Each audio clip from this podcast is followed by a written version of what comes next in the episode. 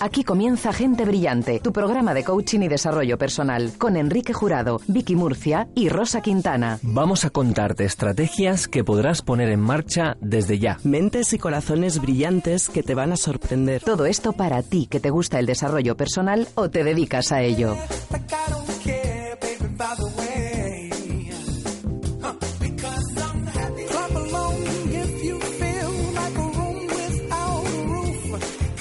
¿Qué tal? ¿Cómo estás? Bienvenido a nuestra segunda edición de Gente Brillante. Fíjate que la cabecera del programa dice tu programa de coaching y desarrollo personal, si te gustan estos temas o si te dedicas a ello. Y si no te gustan todavía, si nos escuchas, estamos convencidos de que te van a llegar a gustar, porque a quién no le gusta ser mejor, ser su mejor versión, cada día mejorar un poquito más. Eso lo consigues si estás con nosotros en nuestro espacio. Saludos de quien te habla, Rosa Quintana. Saludos también de nuestro patrocinador, que es Darte Coaching y formación artesanal.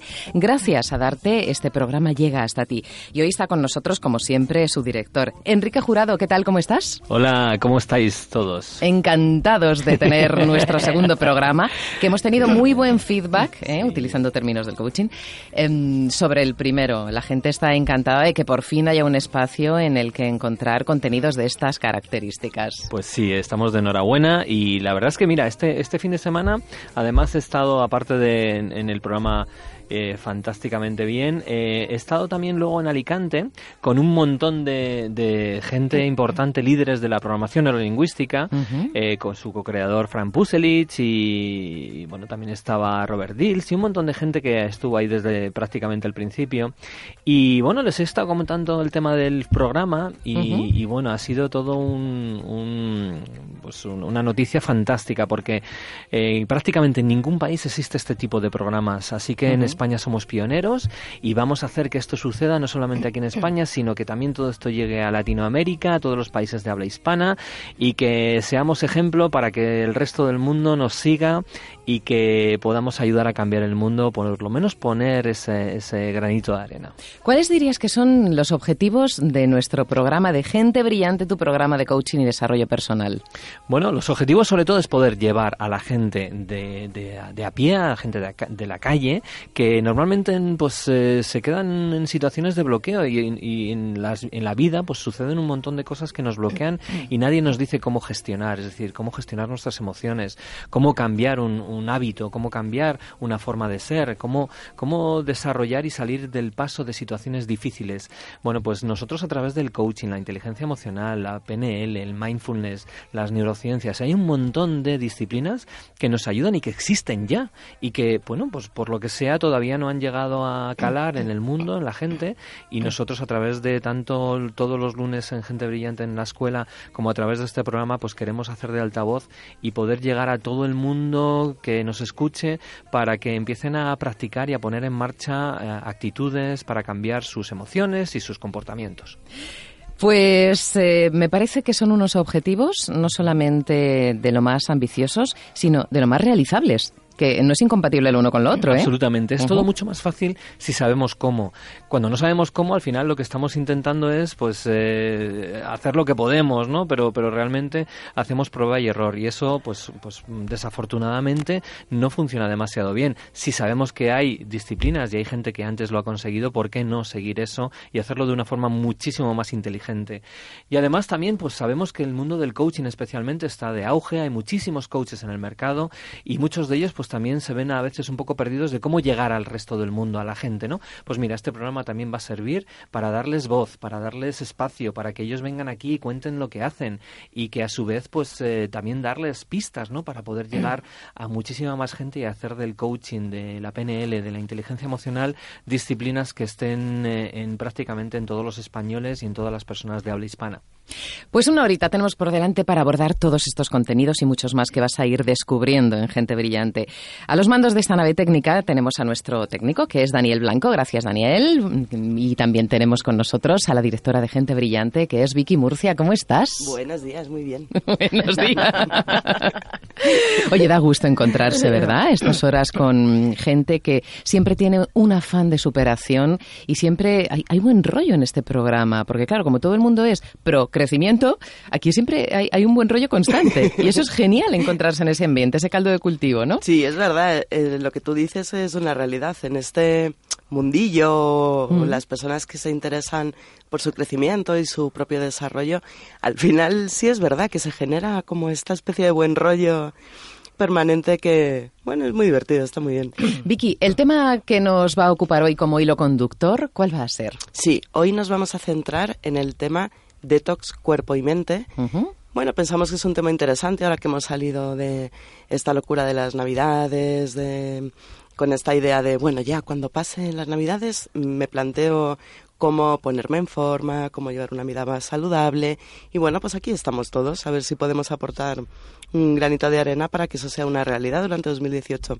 Y la primera de las invitadas con las que vamos a conseguir que eso sea una realidad es eh, Paz Ortiz. Ella es experta, es formadora en mindfulness y está aquí eh, justo a mi izquierda. ¿Cómo estás, Paz? Bienvenida. Bienvenida. Muchísimas gracias. Buenos días. Encantada de estar aquí con vosotros. Un honor. Eh, no, no, el honor es nuestro. Es un lujo tener a una mm. persona tan conocida en el mundo del mindfulness como eres tú, que no solamente mm, lo has convertido en una forma de vida, sino que además lo has convertido en, en tu trabajo cotidiano.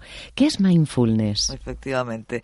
Pues eh, mindfulness, para que todo el mundo lo pueda entender de una manera sencilla, es eh, una toma de conciencia, atención plena, básicamente es salir de ese piloto automático en el que estamos todos inmersos en el día a día, que no paramos de arriba abajo con la mente todo el rato ocupada, y parar y tomar conciencia de lo que está pasando mientras está pasando. Con curiosidad, darse cuenta. Ponme un ejemplo. Pues eh, cuántas veces no nos habrá pasado que estamos en casa yendo a la cocina a buscar algo en la nevera mientras estás contestando un mensaje en el móvil, mientras le das una orden a tu hijo, mientras repasas la lección con el otro y vas buscando las llaves en el bolso y de repente dices, ya no sé ni para qué he venido aquí. Muchísimas veces. O la, o la famosa multitarea a nivel trabajo. Bueno, pues todo ello lo que tenemos que trabajar con mindfulness es una atención y una concentración para poder poner el foco para no desgastar tanta energía como desgastamos y para rendir mucho mejor, a fin de cuentas. Yo creo que lo has definido muy claro, lo he entendido a la primera y perfectamente. Mindfulness es atención plena en lo que estamos haciendo en el momento presente. ¿Y esto cómo lo podemos utilizar? para mm, hacer para llevar a cabo ese detox, esa desintoxicación de cuerpo y mente que nos avanzaba Vicky. Bueno, pues eh, como hoy hablamos del tema de tox cuerpo-mente, lo creo que lo más importante y lo primero es parar, parar y tomar conciencia, darnos cuenta de cómo está esa mente y de cómo está ese cuerpo. Entonces, si empezamos hablando por la mente, sería un parar y empezar a darte cuenta de ese diálogo, ese interno que tenemos todos, cómo me hablo, qué me digo, dónde me coloco, en víctima o en proactividad darme cuenta de cómo estoy hablándome constantemente. Y, lo primero que nos ocurre cuando paramos y nos encontramos con el silencio es que nos damos cuenta de que esa mente nuestra no para. Uf, pero va a dos mil. A dos mil revoluciones, con preocupaciones, planificaciones, recuerdos del pasado. Reproches. Reproches constantes, porque la mente hace eso, nos lleva constantemente al pasado que si fulanito me hizo, que si menganito me dejó de hacer, que yo debería haber hecho lo contrario, o nos lleva al futuro, que es incertidumbre. Y cuando mis hijos sean mayores, cuando cambie de trabajo, y si me pasa esto, y si me echan del trabajo, y eso nos causa un sufrimiento inútil y un desgaste de energía tremendo. Entonces tenemos que aprender a parar para traernos al aquí y a la hora, que es el único momento real que realmente tenemos donde transcurre nuestra vida, mm, el momento presente. Claro, claro, lo que en este momento estamos viviendo es lo que estamos viviendo, ni un minuto antes ni un segundo después. Exactamente, ayer ya pasó y mañana no existe todavía. Ya, y ahora voy a ponerme un poquito en el plan de abogado del diablo, ¿no? El, el demonio rojo ese que tenemos en el otro hombro. Mm, Paz, tenemos muchos problemas, tenemos muchos obstáculos mm, cada día es lógico que estemos preocupados, que es eh, ocuparse antes de tener que ocuparse, ¿no? O sea, nos preocupamos porque anticipamos lo que puede llegar a pasar. Es que entonces, y si no me anticipo, puede que me coja con el pie cambiado y que me arroje al suelo un problema, ¿no? A la mínima de cambio. Pasa que esa preocupación, al final, como te decía, es una causa de sufrimiento inútil. Con lo cual, cuando llegue ese problema, ocúpate. Hay una frase muy muy breve que, que resume bastante bien esto es si el problema tiene solución, ocúpate. Y si no tienes solución, ¿para qué preocuparte? Entonces, se trata de estar en el momento presente, lo cual no quiere decir que no planifiquemos, que no nos organicemos para el futuro, que no hagamos planes a futuro, pero no dejar de disfrutar ese momento presente. Porque como la mente nos secuestra, ¿qué ocurre? Que se nos pasa la vida de largo y estamos esperando a que mi hijo sea mayor, a que cambie de trabajo, a que me jubile y todos esos días de en medio de lunes a viernes no vivimos. Estamos esperando a que llegue el fin de semana y se nos pasa la vida de largo. Danos dos pequeños tips para que los podamos poner en práctica en nuestro día a día eh, y, comenzar a iniciarnos, si es que no lo hemos hecho ya, en el mundo del mindfulness. Pues yo lo primero que diría es aprender, lo que, que comentaba antes, a parar, aunque sea cinco minutitos. ¿Y qué, cómo se para? ¿Qué es parar? O incluso un minuto si me apuras. O sea, pues una buena, un buen consejo es ponerte una alarma en el móvil, porque no sabemos parar. Estamos en una sociedad muy enfocada en el hacer constante y en el tener. Entonces empecemos por ponernos una alarma, aunque sea dos veces al día, y paro un minuto, aunque sea. Entonces paras, te sientas, no necesitamos meditar en esa postura de loto que todo el mundo piensa que es la forma de meditar. Podemos meditar sentados en una silla, en una postura un poco recta, sin estar con la espalda apoyada hacia atrás, los pies apoyados en el suelo, y simplemente cierras los ojos y realizas unas respiraciones conscientes, que todos sabemos respirar, la respiración va con nosotros a todos sitios, con lo cual inhalas y exhalas por la nariz. Y eso te permite llevar la atención a tu respiración, a mandar una orden de estado de calma a tu cerebro con lo cual tu mente va a entrar en un estado de calma. El sacar la atención de la mente y llevarla a la respiración te trae automáticamente al momento presente.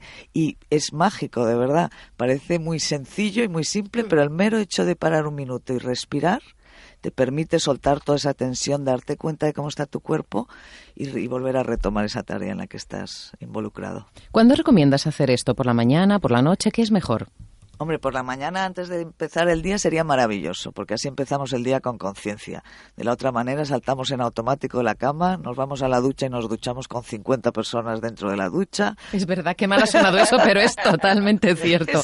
Todos los problemas los traemos y todo el mundo se viene con nosotros. En lugar de disfrutar es un El camarote de los Marx, estamos ahí. La ducha de los hermanos Marx. No, no, no, no, no, no, En vez de disfrutar ese momento maravilloso. Es verdad. Y ser consciente de la temperatura del agua, de la textura del jabón. De que tenemos ese agua. De que tenemos ese agua y valorarlo y dar gracias por ello. No somos conscientes. Entonces, momento a momento, si a través de tus sentidos puedes empezar a darte cuenta de lo que estás haciendo, lo vas a disfrutar muchísimo más. Mucho más. Paz, si alguien quiere profundizar en el mundo del mindfulness de tu mano, ¿qué tiene que hacer? Pues eh, hay un programa eh, de reducción de estrés que consta en ocho sesiones de hora y media, dos horas, depende del tamaño de los grupos y lo, yo estoy encantada de compartirlo, de hecho lo comparto tanto a nivel educativo como en ambiente eh, laboral, en organizaciones como particular. Entonces simplemente ponerse en contacto conmigo, eh, me pueden escribir un mail a pazortizriviere.com y estaré encantada de atender y aclarar dudas a todo el que lo necesite.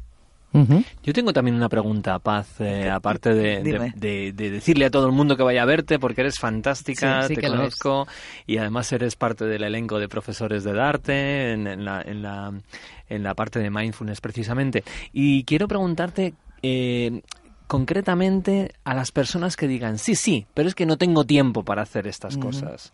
¿Vale? Muy bonito, todo muy bonito, pero yo tengo que ir a por mis hijos, recogerles, hacer la comida, eh, luego hacer el informe de tal, volver, em, eh, hacer la compra. No tengo tiempo para hacer mindfulness. ¿Qué les dirías? Eso es lo que me encuentro yo constantemente. No tengo tiempo. Al final son excusas que nos contamos, como todos sabemos. Pero yo siempre les digo, si no tienes cinco minutitos al día para dedicarlos a ti, para, para y planteate ahí a ver qué está pasando, porque esto es una inversión en tu salud mental, física y emocional. Si tú estás bien, todo alrededor va a estar bien. Como todos sabemos, el mundo del coach, del coaching, yo también soy coach, yo cambio y todo cambia a mi alrededor. Con lo cual, un minuto, empezad por un minuto un minuto de parada. En el coche, cuando estáis conduciendo hacia el trabajo, ese semáforo en rojo es una ocasión fantástica para hacer cuatro respiraciones conscientes y volverte a traer al momento presente. Cuando estás eh, en el momento que vamos a comer, otra manera de, importante de poner conciencia, comemos en automático, pues para antes de lanzarte a esa comida con ansiedad, haz tres respiraciones y entonces empiezas a comer, dándote cuenta de los eh, olores, de las texturas de la comida, de los colores, de los sabores. Vas a disfrutar muchísimo más. Así que un minutito al día, por lo menos tres veces al día, estoy segura de que todos nuestros oyentes van a ser capaces de, incorporarlo en su día a día. Fantástico, Paz. Y además, para los grandes escépticos, creo que todo esto ha sido mm, eh, medido y ha sido investigado a nivel científico, en universidades, en Harvard, en todo esto, ¿verdad? Efectivamente. Cuéntanos un par de cositas al respecto. Pues eh, eso es lo que ha ocurrido. La verdad es que la, el mindfulness y la meditación eh, tienen su origen en todas las enseñanzas orientales. ¿Qué ocurre? Que en los años 80 John Kabat-Zinn de la Universidad de Massachusetts incorpora un protocolo adaptado a los enfermos con dolores crónicos de la, de la clínica. Y se ve que hay unos resultados eh, buenísimos de aquellos grupos que meditan. Hay estudios también de Davidson, que hizo unos estudios con un grupo de meditadores a los cuales se les puso la vacuna de la gripe y a otro grupo que no eran meditadores. Y se vio que se reforzaba muchísimo el sistema inmunológico en aquellos que meditaban. Y cada vez la ciencia está investigando más y dando más pruebas de los beneficios que tiene, incluso en el tema que está ahora también eh, muy en auge del tema de la compasión y autocompasión, algo muy interesante que también tenemos que aplicarnos. Uy, eso nos lo tienes que contar en otro programa, sí, ¿vale? Que encantada. no tenemos tanto tiempo, pero, pero genial. Y además eh, ya no hay excusas. El que, el que diga que es que no tengo tiempo y tal es que no quiere realmente. ¿vale? sino que venga a verte y se lo dices tú eh, directamente. Y de verdad que con un poquito de esfuerzo y un poquito de práctica, el cambio es radical. Radical, sí. Te mejora la calidad de vida, consigues un mayor bienestar, una mayor paz interior, eso que llamamos felicidad en el fondo. Fijaos, chicos, que he aprovechado para poner en práctica en este minutito que habéis estado charlando vosotros, he puesto en práctica lo que ha dicho Paz. He hecho el esfuerzo de estar aquí y ahora disfrutando de vuestras voces, de vuestra presencia, del el contenido de lo que estabais hablando y como que me siento mucho mejor. Y eso que es un minutito aquí solamente, ¿eh? Y estamos en plena vorágine del programa, ¿eh? Pero me ha servido, me ha servido.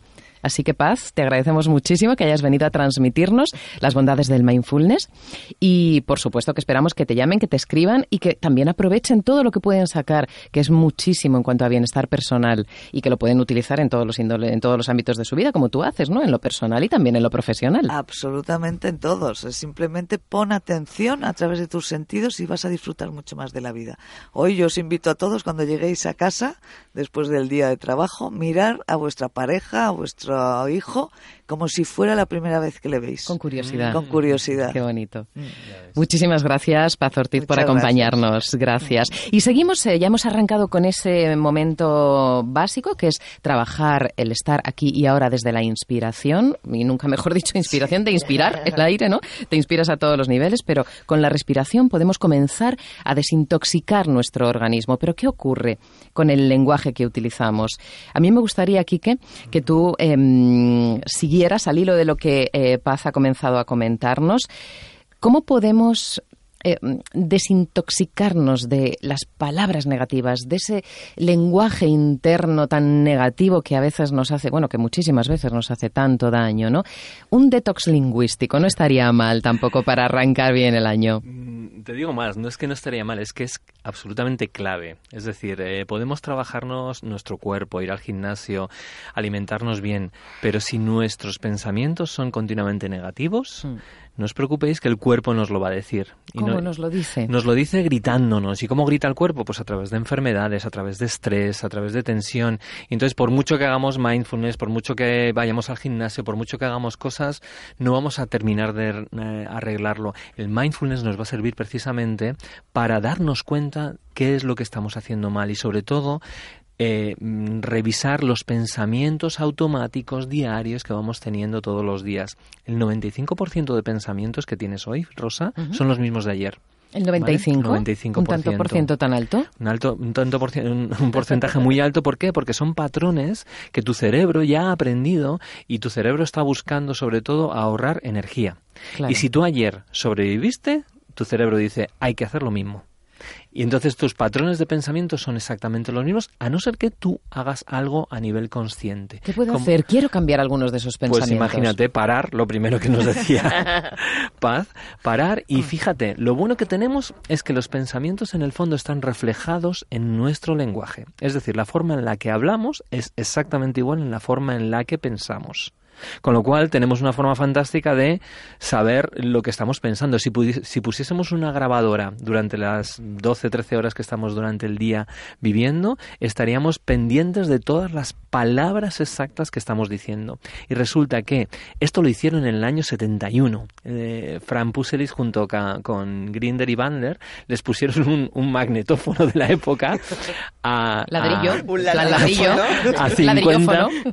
a 50 estudiantes y se dieron cuenta que precisamente el 95% de las palabras que se decían eran palabras negativas. Qué ¿vale? dolor. Y entonces, claro, dijeron, Jolines, ¿qué pasaría si cambiamos esas palabras negativas y las ponemos en positivo? ¿Qué pasaría con las personas? Pues hicieron esa investigación y cambiaron las palabras de negativas a positivas. Su forma de eh, su bienestar interior, su paz interior, su mm, tranquilidad, su forma de resolver problemas, su mente, estaba todo mucho más claro en todos los sentidos. Y esto, a esto eh, dijeron, bueno, ¿y cómo lo podemos aplicar? A esto le llamaron el uso sistemático de la negación. Y ahora te explico cómo. Eh, en lugar de decir, vale, pues imagínate que un día te levantas y te levantas enfadado. Pues en lugar de decir estoy enfadadísimo, estoy cabreado como un mono, ¿vale? En lugar de decir eso, dices, ¿vale? No vas a decir estoy encantado de la vida, todo Porque está bien no porque no te lo crees, claro, evidentemente. Pero si en lugar de decir estoy cabreado dices no estoy contento, ¿vale?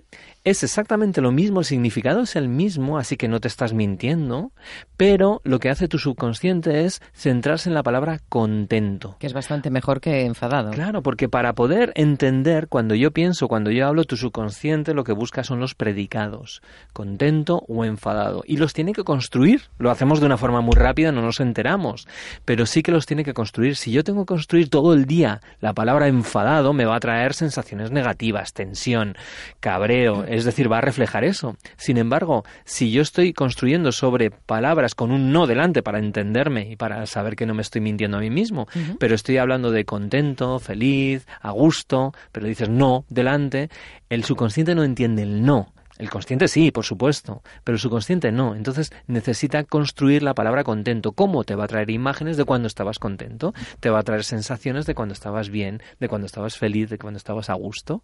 Con lo cual, si podemos utilizar esta técnica que ellos llamaron el uso sistemático de la negación, es decir, poner un no delante de una palabra positiva para expresar algo en principio negativo.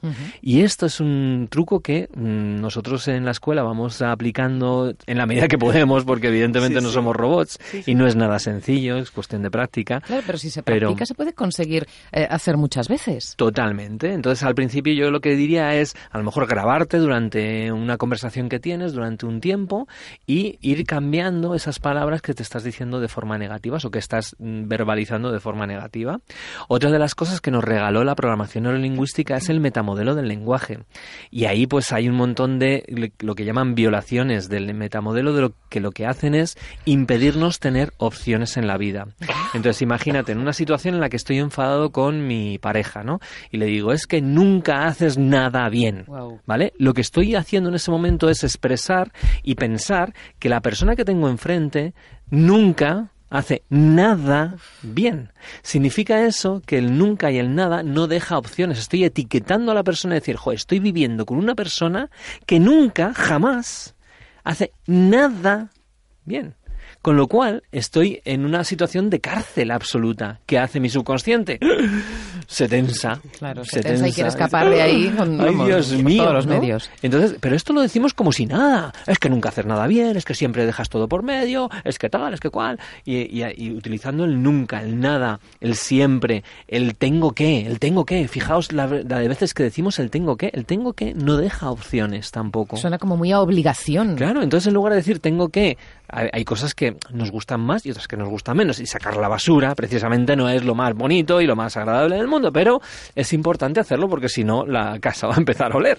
¿Vale? Hay- hay que y, hacerlo. y lo, y lo quiero hacer, ¿no? Claro. Pero en lugar de decir hay que hacerlo o tengo que hacerlo, es decir, voy a hacerlo porque soy adulto y quiero tener mi casa limpia y que huela bien.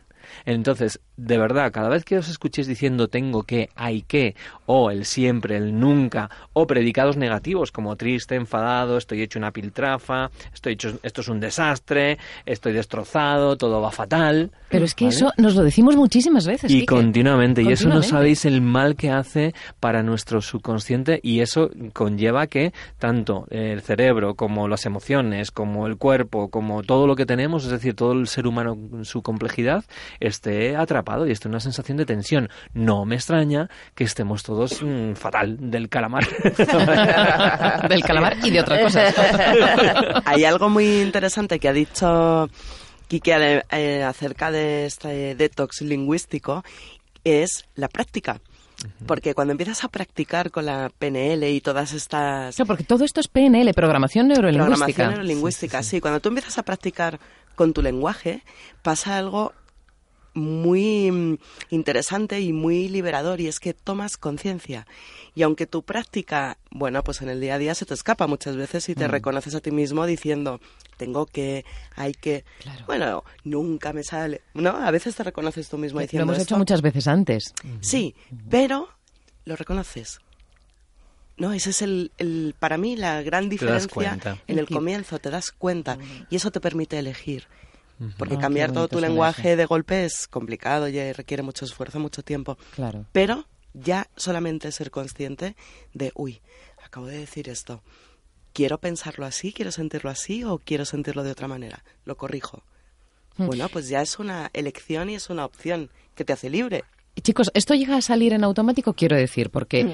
darse cuenta de lo que estamos pensando, de cómo lo estamos pensando, decir, uy, quiero elegir elijo hacerlo de otra manera y cambiarlo lleva un tiempecito. ¿Llega un momento en el que sale automático? práctica, práctica, práctica. Ahí está el tema, ¿no? Eh, lo que decía también, mm, lo que decimos del mindfulness. Cuando tú aplicas el mindfulness, aplicas la PNL, aplicas coaching, aplicas inteligencia emocional, al final es todo lo mismo. Con lo cual, estaría muy bien todos los días hacerse una paradita y ver, a ver cómo voy haciendo este tipo de cosas. Para todas las personas que se forman en coaching y que intentan ayudar a otras personas, esto es clave. O sea, para las personas de, de calle, de alguna forma, que no están acostumbradas a entender este tipo de cosas que estamos poniendo encima de la mesa, pues a lo mejor les cuesta más, ¿no? Pero hay un montón de gente que se está formando en este tipo de cosas y es fundamental que profesionalmente hablando eh, seamos coherentes con lo que predicamos y que nuestro lenguaje y nuestra forma de ser y apliquemos la meditación, el mindfulness, la inteligencia emocional, etcétera. Entonces, también estaría muy bien que las personas que quieren empezar a desarrollar todo este tipo de cosas, pues se acerquen a estos centros de formación formación, como evidentemente nuestra escuela u otras, que les permitan empezar a entender cómo y para qué hacer este tipo de, disciplinas que en el fondo están ahí y están ahí para ayudarnos. En este momento que acabas de decir eso, ya estoy visualizando a gente que nos escucha, que está con el bolígrafo en la mano. Vicky, ¿podemos darle algún contacto, algún número, alguna dirección, algún correo, algún, eh, por ejemplo, un correo electrónico? Sí, nuestra, nuestro correo electrónico del programa, que es info arroba gentebrillante.es. Ahí nos pueden escribir, pueden dejarnos preguntas que podemos tratar en el programa, sugerencias acerca de temas. Eh, pueden pedirnos el podcast que lo tenemos en, en, muchos sitios subido para que puedan volver a escuchar pues todos estos consejos que estamos dando info arroba gentebrillante.es ¿Y Darte Coaching dónde está situado en Madrid? En la calle Albasanz, número 38 está por la zona de Suances, mm, el barrio de sí. Muy bien.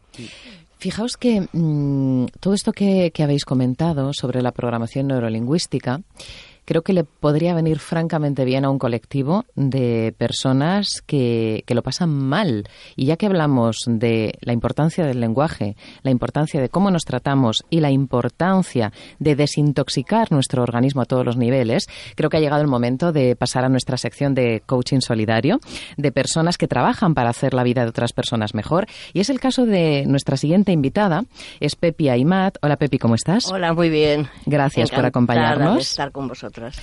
Pepi es presidenta de la asociación Adaner. ¿Nos puedes explicar a qué os dedicáis en Adaner? ¿Qué es Adaner?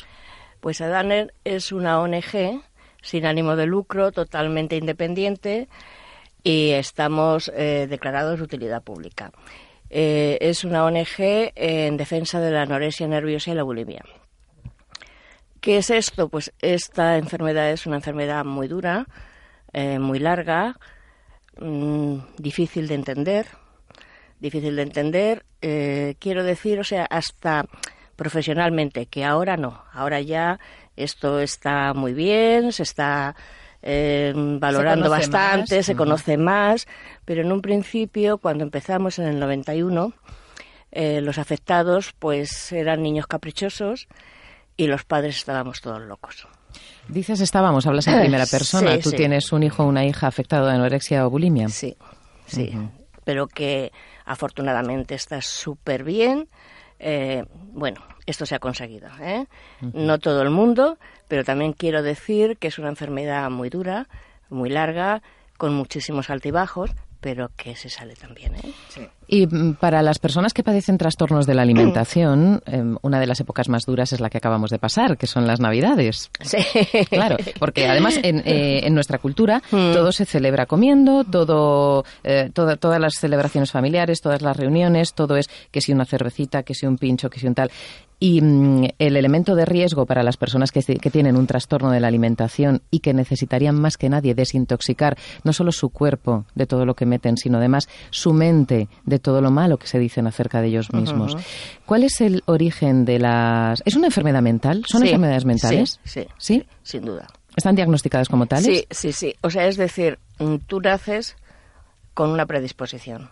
Y luego por una serie de cosas en tu vida que te ocurren, que pueden ser buenas o pueden ser malas, pero cada persona lo, mm, lo coge de, una manera distinta. Entonces, mm, todo esto puede ser un, un trastorno mm, en casa. Puede ser que te pongas a régimen. Puede ser que los padres haya una separación, un cambio de colegio, o sea, un montón de cosas que ellos no, no saben eh, valorar y no saben digerir de otra manera. Fíjate qué término es utilizado, no saben digerir. y estamos hablando de trastornos de la alimentación. Es que eso está muy en nuestro cerebro. ¿eh? Por eso disciplinas como la programación neurolingüística pueden ayudar muchísimo. Claro, evidentemente yo cuando os he oído, pues la verdad que es que mm, si tú quieres ayudar a tus, a tus pacientes, a tus enfermos, a tus familiares, desde luego tú te tienes que preparar. Porque si eh, la familia no está preparada, no está orientada, nunca les va a poder ayudar, sino que les va a poder todo lo contrario, ¿eh? hacerles pues que cada vez estén más aislados, porque esta es una enfermedad que se aíslan mucho. Se aíslan mucho, son personas que tienen eh, son personas que tienen eh, muchísimo quieren eh, o sea ellos quieren eh, se ponen unas metas que no las pueden conseguir. ¿Crees que son personas demasiado perfeccionistas? Muchísimo, muchísimo. Sí, que el perfeccionismo también se puede combatir o se puede paliar con la ayuda del coaching, la PNL y demás disciplinas. Claro que sí, pero es muy importante entender que cuando una persona es perfeccionista hay una razón detrás, hay una intención positiva, ¿vale? evidentemente, si la persona no entiende cuál es esa intención positiva y luego saber cómo puede eh, cambiar ese hábito, porque al final es un hábito, o sea, es, es, algo que lleva repitiendo mucho tiempo, con lo cual no se puede hacer de la noche a la mañana, pero sí, evidentemente, primero es tener conciencia de ello y luego buscar estrategias para de a poquitos poder generar ese cambio. Y ahí evidentemente tanto la PNL a través de la comunicación, también el coaching a través de cambio de hábitos, la inteligencia emocional, entender las emociones que vamos teniendo para también entenderlas y evidentemente trabajar con un especialista médico en un momento dado si es necesario, un psicólogo, un psiquiatra, donde todas estas disciplinas no llegan, pues ahí tenemos también a, grandes profesionales de la psiquiatría y de la psicología. Eh, entre todos podemos ayudar muchísimo a que estas personas mejoren y, que, y que, sobre todo, lo que nosotros hacemos con el coaching, la PNL, son también, eh, y con el mindfulness, son, son temas sobre todo de prevención en situaciones muy muy duras de anorexia fuerte eh, el coaching la PNL pues tiene que ser muy prudente a la hora de entrar ahí. Pero en situaciones donde puedes empezar a sospechar que la cosa empieza a torcerse viene muy bien para prevenir todo este tipo de cosas. Pepi eh, a través de qué actividades vosotras y vosotros ayudáis a, a, las personas que padecen un trastorno del comportamiento de la alimentación sí bueno pues en un principio lo primero nosotros tenemos un teléfono eh, que ese es el canal, eh, que es el 91 555 67 61. eh, bueno, pues ahí nos visitan muchísimo, nos llevan muchísimo preguntándonos. Y de ahí les mm, derivamos al Niño Jesús. Al Hospital Niño sí, Jesús. al Hospital Niño Jesús, que nosotros ahí tenemos mm, un informativo dos veces al mes y luego tenemos eh, familias, autoayuda para familiares y para afectados. Y ahí es donde les enseñamos eh, pues que bueno que no están solos, eh, mm, que, que hay de verdad que hay un que estamos para ayudarles, Que hay salida. que hay salida, por supuestísimo, que es muy duro, no les, no les negamos que esto es duro, pero que hay salidas y que les damos herramientas para que ellos sepan manejarse. Eh, al principio los padres están fatal, fatal, no saben cómo, cómo hacer esto. Y la culpabilidad, Pepi. Muchísima, muchísima. Esa es muchísima. Pero no somos culpables de nada. Absolutamente de nada. Eso lo hemos ido aprendiendo, lo sabemos, que no somos culpables porque en una familia puede haber tres hijos con las mismas circunstancias y por qué solamente hay uno que está afectado. Bueno, pues precisamente porque hay algo en su cabecita que no está bien. Pero que se puede Total. trabajar y sí, se puede es mejorar. que se trabaja Claro muchísimo.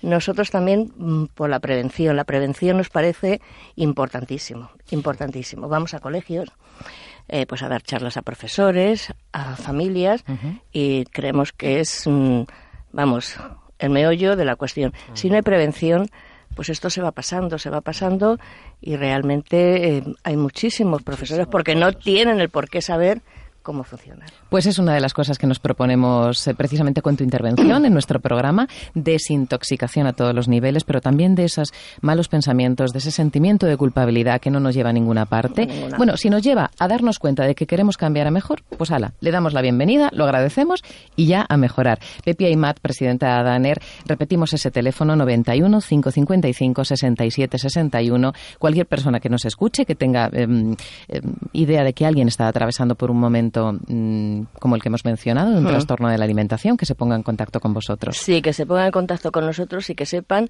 que siempre van a estar bien atendidos, que quien coge el teléfono en nuestras sedes son psicólogas, porque he de decir que es importantísimo que este eh, tratamiento fundamental esté conducido por, por psicólogas. Luego hay otros profesionales, evidentemente. un equipo multidisciplinar. Sí, pero que es importantísimo. ¿eh? Muchísimas gracias. Gracias a Pepi. vosotras. Fijaos que hoy que estamos hablando de cómo desintoxicar nuestro organismo tras los excesos del pasado diciembre, de parte del mes de enero, y fíjate que es que esto lo podríamos decir en cualquier momento del año, cómo desintoxicar nuestro organismo, nuestro cuerpo, nuestra mente para estar mejor desde este mismo instante de ahora en adelante. Para eso necesitamos el apoyo de distintos profesionales, muchos de ellos son los que ya has escuchado, y vamos a continuación a nuestra sección de consejos saludables. Tenemos ya al otro lado del teléfono a la fundadora de la Escuela de Cocina Vegetariana. Y bueno, ella es escritora, es una eminencia dentro de su sector. Es Ana Moreno. Ana, ¿cómo estás? Bienvenida. Hola, muchísimas gracias. Encantadísima de estar aquí con gente brillante. Bueno, eh, es que tú formas parte de este círculo de gente brillante. Alimentación vegetariana para flexivegetarianos. Este es el título de una de tus últimas obras. ¿Qué es? ¿Y qué consejos saludables podemos dar a la gente que nos escucha para que nuestro cuerpo y nuestra mente estén mejor? Mira, sabemos que una alimentación eh, predominantemente vegetariana es, eh, digamos, el presente hoy en día de una salud vibrante, ¿no? Eh, pero no todo el mundo quiere o puede ser vegetariano. Por eso eh, yo me enfoco en las personas que quieren serlo en el grado que mm, les parece apropiados para sí mismos, con sus circunstancias, su estilo de vida, y sin ningún dogmatismo, sino hasta dónde pueden llegar. Entonces yo me enfoco en que hay una escala de grises entre el todo o el nada, y entonces apoyo a estas personas que dicen, bueno, sí, yo puedo ser vegetariano cuando estoy en casa, pero no si salgo, o no si voy a una comida de trabajo, o no, y eso cómo se hace. Pues ahí, ¿no? Entonces, eh, en lo que me baso fundamentalmente es en, el truco de que casi casi que es más importante lo que se elimina de la dieta que lo que se introduce para desmitificar también el, el estrés, porque hay que gastarse dinero, porque hay que incluir alimentos que uno no sabe cómo, cómo eh, se cocinan, ni cómo se preparan, ni dónde se compran, y, y hacer todo lo que aparentemente es difícil, hacerlo muy sencillo y muy accesible a todo el mundo. ¿Y mm, tú crees que realmente tenemos que sacar algún alimento de los que estamos comiendo de forma habitual para estar mejor? Sí, sin ninguna duda. ¿Cuáles serían esos alimentos? Hay muchos alimentos, más llamados alimentos, en realidad son venenos, que, que bueno, ya se habla mucho de ellos, ¿no? Eh, por ejemplo, el azúcar blanco, ¿no? Lo que pasa es que muchas personas no se dan cuenta que el azúcar blanco no es echarse azúcar en el café, sino que yo sigo de broma que es como Dios porque está en todas partes. Está en todas partes. Es que cualquier cualquier em, eh, listado de ingredientes que les tiene azúcar, pero si yo no quiero azúcar, ¿por qué tengo que llevarme esto con azúcar? ¿Cómo se puede evitar eso? Pues mira, lo mejor es volver a una alimentación muy sencilla basada en ingredientes primarios. Es decir, no, no comprar cosas que ya estén hechas de varias, varios ingredientes mezclados. Entonces, volver a una cesta de la compra sencilla, que es sota, caballo y rey, que es la de las, las abuelas o, ya incluso bisabuelas, pues comprar eh, legumbres, eh, que eso no es caro, comprar cereales. Cuando digo cereales no me refiero, que todo el mundo piensa en los Kellogg's, ¿no? los, de, los de desayuno. Me refiero a eh, arroz, me refiero a quinoa, por ejemplo, eh, comprar una cesta de la compra muy sencilla eh, que luego lleva elaboraciones que tampoco, porque hay personas que se agobian, no, yo no tengo tiempo, ¿no? Y entonces se compran por eso cosas ya precocinadas mm. o... Mm, pero realmente eh, es pequeñito aprendizaje que no es sencillo, esa es mi labor, eh, para saber cómo se puede preparar platos que no sean aburridos, que sean sabrosos, que sean económicos, que tengan todos los nutrientes y que no tengan venenos, como el azúcar blanco, por ejemplo, o también, me preguntas, pues todos los refinados que están también como Dios en la dieta, ¿no? El, eh, todos los que se basan en harina de trigo refinada, el pan, la pasta, eh, la pizza, ¿no? las galletas, todo eso es el pan nuestro de cada día para muchísimos hogares y son alimentos desvitalizados que habría que al menos minimizar su consumo. ¿Y de cuáles deberíamos maximizar su consumo? ¿Hay alimentos que no estemos tomando mm, en la suficiente medida y que son tan buenos que deberíamos incrementar en nuestra dieta? Sí, todo lo verde, tanto eh, eh, cocinado como crudo, es decir, las verduras que se pueden hacer perfectamente al vapor o eh, las ensaladas, las hojas, mm, que no se piense el, el escuchante, ¿no? que me refiero a, a la lechuga y cebolla no, hay muchísimos tipos de hojas verdes que se pueden comer crudas, como las semillas, la hora de esta época tan rica, la rúcula, ¿no? Hay, hay un montón. Y luego todas las cocinadas que hay infinidad, ¿no? Todas las coles, que hay muchísimas, brócoli, lombarda, eh, el, el, el kale que ahora está tan de moda, o cale, ¿no? Que es la col crespa. Eh, todo eso, por lo menos en alguna comida al día debería estar presente, aunque sea poquito, pero ya acostumbrarnos a incluirlo. Y de nuevo insisto, no estoy hablando de superalimentos que haya que comprarlos en sitios raros, que sean caros. Estoy hablando de cosas normales que te las puedes encontrar en cualquier supermercado y que son económicas. Y mm, para los que no tenemos mucha idea en esto de mm. cambiar de forma de alimentarnos, tú das formaciones muy concretas que, que, son asequibles y sencillas para que todo el mundo, aunque no tengamos nociones de cocina inmensas, podamos llevarlas a cabo, ¿no? Sí. mira, yo, yo estoy muy orgullosa. Una de las mejores cosas que ha hecho la vida a través de mí hacer un cursito que eh, son 20 euros al mes, o sea, imagínate el precio que tiene, y, es un vídeo de una hora grabado con una calidad cinematográfica brutal cada semana. Entonces eso lo puedes hacer desde tu casa y es como un programa de cocina, eh, pero también con parte teórica, por supuesto, y, pero siempre hay muchas recetas, como si fueras un programa de cocina muy ameno, pero del tipo de cocina saludable y pro-vegetariana que, que yo enseño, ¿no? Entonces lo, lo, enseñé porque es una cosa que me parece que no existía y, además se basa en que no es nada raro, nada complicado, no necesitas maquinaria ni ir a comprar a sitios eh, que, que complicarte la vida, no, al revés, surge como una manera de dar respuesta a una necesidad que hay de cómo puedo yo comer sano sin gastarme un montón de dinero y sin complicarme la vida y además que no esté malo, ¿no? Que esté rico y, yo de verdad que estoy muy orgullosa porque, mira, ya tengo eh, miles de alumnos en el curso, el curso ya tiene dos años y hay miles de alumnos y de todo el mundo y los comentarios, eh, yo les preguntaba, ¿no? Hace poco, yo, mm, ¿qué buscabas cuando te apuntaste al curso y qué has recibido, ¿no? Y, y en qué buscabas, todo el mundo me decía, bueno, pues comer mejor, no aburrirme, aprender. ¿Y en qué has recibido? Me decía, Ana, es que me ha cambiado la vida. o sea, no te lo puedes ni imaginar porque he integrado esa manera saludable de, de alimentarme de una manera muy sencilla sin darme cuenta y ahora es como el que ya conduce un coche y a la vez puede subir la ventanilla y, no le pasa nada, pero que el primer día no podía más que estar agarrotado sujetando el volante, ¿no? Y, entonces, bueno, pues mm, lo recomiendo muchísimo. Se llama Curso Online para Vegetarianos Muy Verdes. Y esto nos sirve para desintoxicar nuestro organismo, para sentirnos mejor, pero atención, ¿nos sirve para prevenir posibles enfermedades? Sí, claro que sí, porque mira, las enfermedades llegan porque eh, nuestro organismo está debilitado. ¿Por qué se debilita el organismo? Mm, por muchas razones, ¿no? Estáis hablando hace un momentito también por pensamientos que no son adecuados, por un sentir eh, que no es adecuado, todo está relacionado. También tiene que ver con eh, ingerir, es decir, poner en el centro de tu alimentación alimentos de veneno como los que he mencionado antes, el azúcar blanco, la farina refinada, también todas las cosas precocinadas, salsas, fritos, muchas cosas con queso. Todo esto ya está, eh, ya se sabe, todo el mundo que aprende un poquito de nutrición ya sabe que esto lo dice la Organización Mundial de la Salud, o sea que no es una cosa que yo me invente.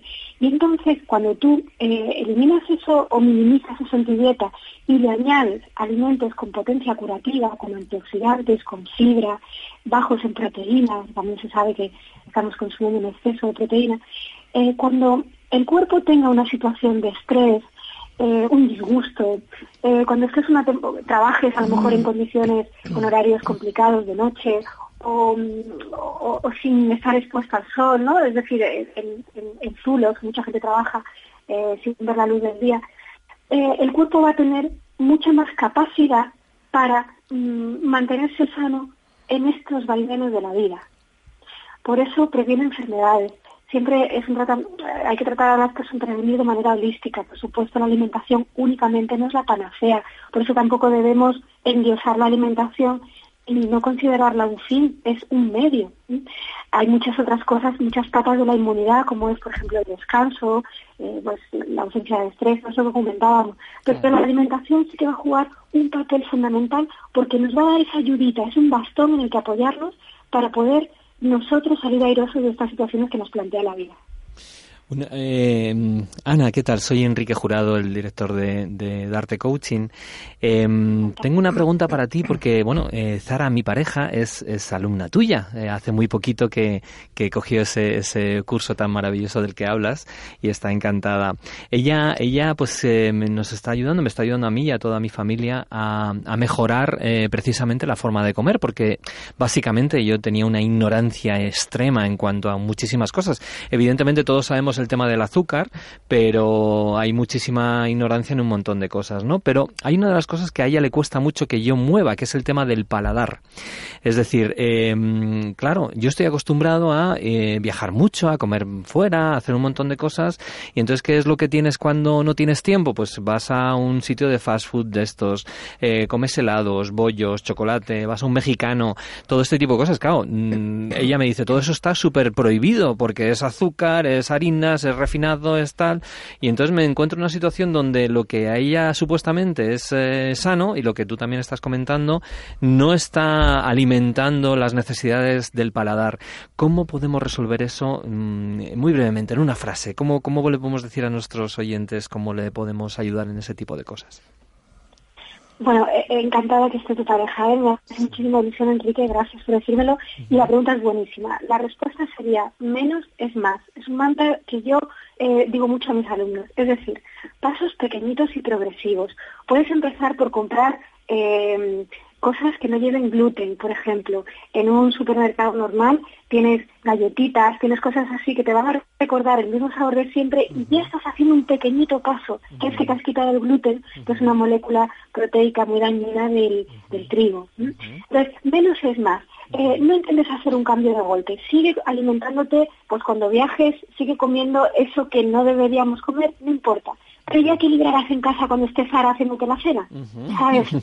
Entonces, poquito, poquito a poco vamos a ir eh, reeducándonos, pero no debe ser algo de golpe. Siempre hay que ser muy amable con uno mismo y pensar que la vida es un camino de largo recorrido. No queramos conseguir todo ya, sino que hay que hacer, hay que ser amables con unos, con nosotros mismos e ir haciendo pequeñitos avances, pero que sean sólidos. Pequeños avances y sólidos. ¿Y a través de dónde podemos encontrar la información que Ana Moreno está avanzándote hoy?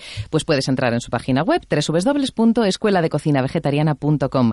Ana Moreno, o Morenini, que es como se la conoce en los medios, muchísimas gracias por acompañarnos y por tus consejos. A vosotros, un placer, encantadísima. Igualmente. Adiós. Qué genial saber que tenemos a grandes profesionales al alcance de la mano y de una forma tan sencilla, como decía aquí que Zara está haciendo el curso y nos está ayudando a toda la familia a mejorar. Pues fíjate, es que por ese mm, importe tan asequible podemos encontrar una, un, elemento de cambio en nuestra vida que va a mejorarla, sin lugar a dudas. Oye, Vicky, y nuestra agenda semanal, no, no, piensas que nos la vamos a perder hoy, ¿eh? No, no, no. Brevemente, brevemente os voy, hoy os traigo un evento muy interesante, ya que este programa va de coaching, desarrollo personal, pues tenemos una cita desde hace cinco años que se llama Expo Coaching.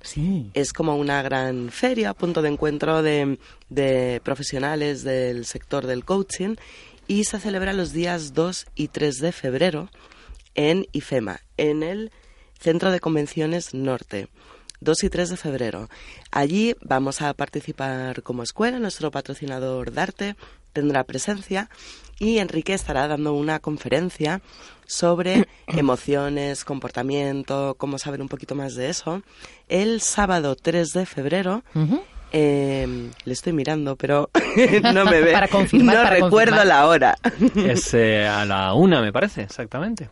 De una... En Expo Coaching. Sí, en Expo Bueno, que se vengan todo el día. Bueno, pues que vengan todo el día. Allí vamos a estar, sí, sí. Y haremos el programa. Y además, claro, eso quería avanzar, que el programa lo grabaremos allí mismo en Expo Coaching y las personas que quieran asistir, que queráis venir de público, que vayáis a estar eh, dando una vuelta por Expo Coaching, pues que vengáis a saludarnos.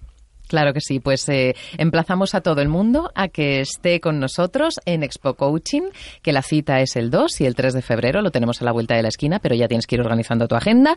Por eso tenemos a Vicky, que cada semana nos recuerda cuáles son las citas ineludibles. Y una de las citas ineludibles en este programa es nuestra sección de lecturas recomendadas. ¿A quién tenemos hoy con nosotros? A otro de los grandes, Javier Ackerman, autor de Cocina para sanar las emociones. Pero Javier es fundador del Instituto Instituto Internacional de Yoga Tibetano, además de escritor, pero es que además es, es médico naturópata, es psicólogo, es teólogo. En fin, si me pongo a leer el currículum, no aprovechamos los tres minutitos que tenemos para entrevistarle. Javier, ¿cómo estás? Bienvenido. Un placer, igualmente, gracias. ¿Qué es cocina para sanar las emociones? O mejor dicho, ¿la alimentación tiene tal repercusión en nuestra salud física como se deduce de tu libro? Pues efectivamente, como bien dices, y más de lo que pensamos. Somos lo que comemos, y yo siempre digo, y pensamos como comemos. Es decir, nuestras emociones están realmente mediatizadas y muy condicionadas por los alimentos. Hay muchísimas investigaciones. Yo, en la primera parte de este libro, de mi libro, pues recojo esas investigaciones que realmente demuestran científicamente cómo influyen los alimentos. Por ejemplo, la doctora Elizabeth Espinosa, que es una licenciada en nutrición, que trabaja en el Centro Urológico de San Román, por ejemplo, en Cuba, observa que los nutrientes de los alimentos pasan directamente a la sangre y llegan al cerebro, es decir, traspasando lo que se llama la barrera hematoencefálica, directos, y que pueden provocar estos nutrientes pues alteraciones a favor y en contra de nuestra salud física y emocional. Por ejemplo, algunos de estos alimentos son precursores en la formación de neurotransmisores, tan importantes como sabemos estos mensajeros químicos, por ejemplo, para tener un buen estado de ánimo y prevenir también la depresión. Y no digamos también, por ejemplo, en la memoria, algo que yo creo que casi todos, todos, todos los españoles están quejando una inmensa mayoría de que cada vez menos memoria, menos concentración, menos atención. Bueno, pues los alimentos, nuestra comida, nuestra alimentación, tiene una importancia vital, es la piedra angular de poder tener también un cerebro sano y, por lo tanto, todas las funciones derivadas del cerebro. En tu libro encontramos cosas súper curiosas. Por ejemplo, encontramos, encontramos menús y recetas específicos para eh, cuestiones tan prácticas como dormir mejor, aumentar em, el nivel de satisfacción sexual en nuestra vida de pareja, Y, y tenemos una comida que has denominado atracción fatal y otra que es la dieta del buen humor. Sí, efectivamente. Bueno, la dieta del buen humor podríamos denominarla la dieta antidepresiva, es decir, aquella que tiene precursores, por ejemplo, de serotonina en el cerebro, etcétera, y que ayuda, por ejemplo, pues a que estemos de mejor humor. Luego podré dar alguna pincelada. Y Dime, la Javier, un alimento que me ponga de buen humor, por favor. Bueno, pues rápidamente te puedo decir un plátano. Uy, el mira, sí. plátano, eh, y está demostrado también, se ha investigado en muchísimos institutos, en el Instituto Foch, se est- estudió en Alemania, en Estados Unidos, pues se demuestra que tomando un par de plátanos al día podemos tener mejor precursores de neurotransmisores y tener un buen estado de ánimo. Y por ejemplo, está súper dulce, está súper rico. Con atún, por ejemplo, el atún, pues tendremos además buena- buen humor. ¿Qué te parece? Pues me parece muy fácil de, de conseguir. Pues, Y luego claro. hablabas también de atracción fatal. Bueno, es una de mis recetas preferidas precisamente porque mm, es una receta de las... A mí no me gusta utilizar el término afrodisíaco, ¿no? Porque realmente yo siempre digo que lo afrodisíaco eh, está en el cerebro, ¿no? En cada persona. Pero realmente sí que ayuda porque ayuda a nuestro estado de ánimo, ayuda también a que cierto tipo de hormonas que tenemos en nuestro organismo que ayudan a la excitación, ayudan, pues van a favorecerlo. Y esta atracción fatal, si te parece bien, puedo dar que rápidamente un poquito la receta. Pues Javier, si te parece, te emplazo a que nos elabores un menú para el próximo programa basado en las recomendaciones básicas que tú consideres imprescindibles Pues mira, para que seamos más felices. Realmente un placer hacerlo porque a mí me encanta que la gente tenga buena salud y mucho mejor, mejor humor en estos días. ¿eh? Javier Ackerman, autor de Cocina para sanar las emociones. Por cierto, mm, quiero indicar que todos los ingresos de sus libros se destinan a obras sociales. Hablaremos en otra ocasión sobre cuáles son esas obras sociales. Gracias por acompañarnos. Ve preparando ese menú porque vamos a pasar lista y te lo vamos a preguntar la semana que viene. ¿Eh? Pues nada, a ello me pongo ya. Muchísimas gracias. Gracias. Gracias a todos vosotros por escucharnos. Gracias a Daniel Blanco que está en el control. Gracias Vicky Murcia, directora de Gente Brillante. Enrique Jurado, director de Darte Coaching. Gracias a Nos todos. vemos la semana que viene para que veas que ocuparte de tu salud mental y física siempre merece la pena. Gente Brillante, adiós. Adiós.